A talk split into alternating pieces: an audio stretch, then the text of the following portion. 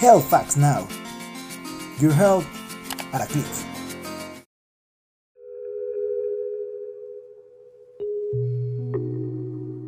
Twenty twenty marks the 25th anniversary of the Beijing Declaration and Platform for Action. This year was expected to be transcendental for gender equality. Unfortunately, the spread of the pandemic has highlighted structural inequalities, placing several of the advances in gender equality over the past decade at risk. Women have been disproportionately affected by the pandemic.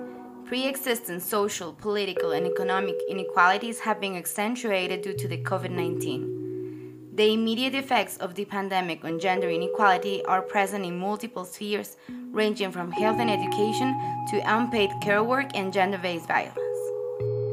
Social distancing measures, stay at home restriction, and other provisions that limit the free movement of people have contributed to the increase in gender based violence. Although these measures are necessary to prevent the spread of COVID 19, some women are at risk of violence in their own homes. For instance, many women put their lives at risk when they have no alternative but to remain with their abuser, while others have been unable to access support services for survivors of gender based violence. In addition, crowded homes, substance abuse, limited access to services affect these women in a negative way. Violence against women has increased in several countries across the world. Although it is still early to obtain complete data, some reports already have shown an alarming increase in violence against women around the world of at least 25%. In some countries, reported cases of gender based violence have doubled. Latin America has been one of the most affected areas. According to the United Nations, 12 women are killed every day in Latin America due to their gender. Furthermore, the region is home to 14 of the 25 countries with the highest rates of femicides in the world, even taking into account that the vast majority of murders are not prosecuted. Argentina is a country where the figures related to the number of femicides as a consequence of confinement are worrying. Almost half of femicides registered since the beginning of the year occurred during quarantine. Gender specialists have expressed concern about the situation, particularly in regard to how complex it is for women to ask for help if they are coexisting with their perpetrators. In emergency contexts, violence against women, particularly domestic violence, increases due to tensions and conflicts at home an example is the case of Ecuador, where of 65% of women who have experienced gender based violence, 45% have been direct victims of their partners or ex partners. Furthermore, the probability of suffering violence when the partner is at home or unemployed increases by 28%.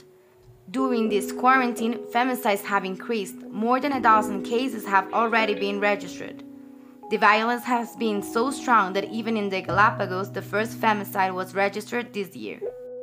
Newspapers such as The Guardian have published reports about how some governments are not taking violence against women seriously.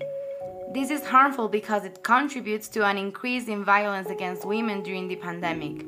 An example is the case of Mexico, where it was approved a budget cut of 75% of the funds for the promotion of gender equality in the country. The United States, too, is a country where reports of domestic violence and demands for emergency shelters have heightened during the pandemic.